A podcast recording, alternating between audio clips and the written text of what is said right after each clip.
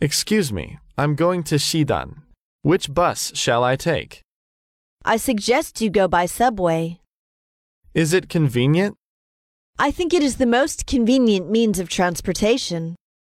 Do I have to change?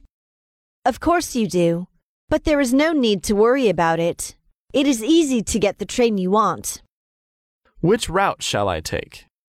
Loop line first and get off at Fushingman station, then change line 1. It will take you there. I don't have to go out of the station to change, do I? No, you don't. And you don't have to pay more for the next section. Really? Of course. I see. Thank you so much. It's a pleasure.